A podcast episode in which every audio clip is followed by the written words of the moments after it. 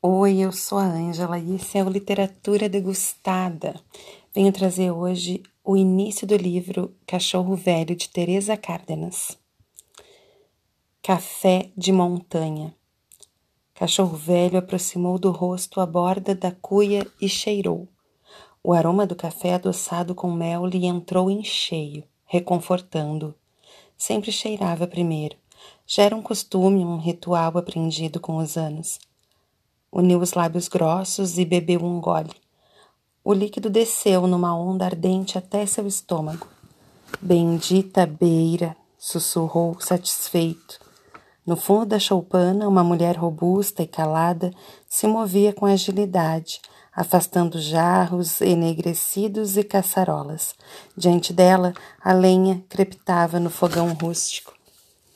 Olhando-a, o velho reconheceu que aquela mulher silenciosa e meio desajeitada fazia o café como ninguém em todo o engenho, cheiroso, amargo, de montanha, silvestre, livre. Cachorro velho parou de beber. Café de montanha? murmurou para si mesmo, sem compreender o sentido daquelas palavras que se enredavam em sua cabeça. Pousou a cuia na mesa e foi mancando até a porta da choupana.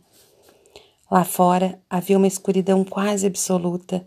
Algumas estrelas brilhavam mortiças no céu opaco, sem lua. Um ventinho frio balançou os ramos das embaúbas e o mato de cancela. O velho estremeceu. No pátio, os cachorros começaram a latir. Eram quatro da manhã.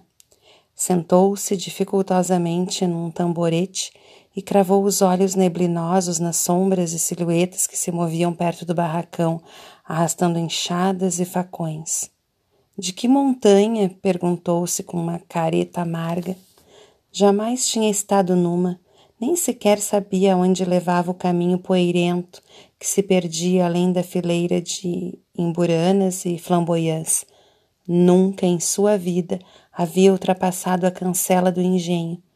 Tinha setenta anos e não se lembrava de ter vivido em outro lugar. Cachorro velho fechou os olhos e suspirou baixinho. No outro extremo do cubículo, Beira cantarolava no idioma remoto. Ao longe, abafado pelos latidos dos cães, ouviu-se o estalar de um chicote.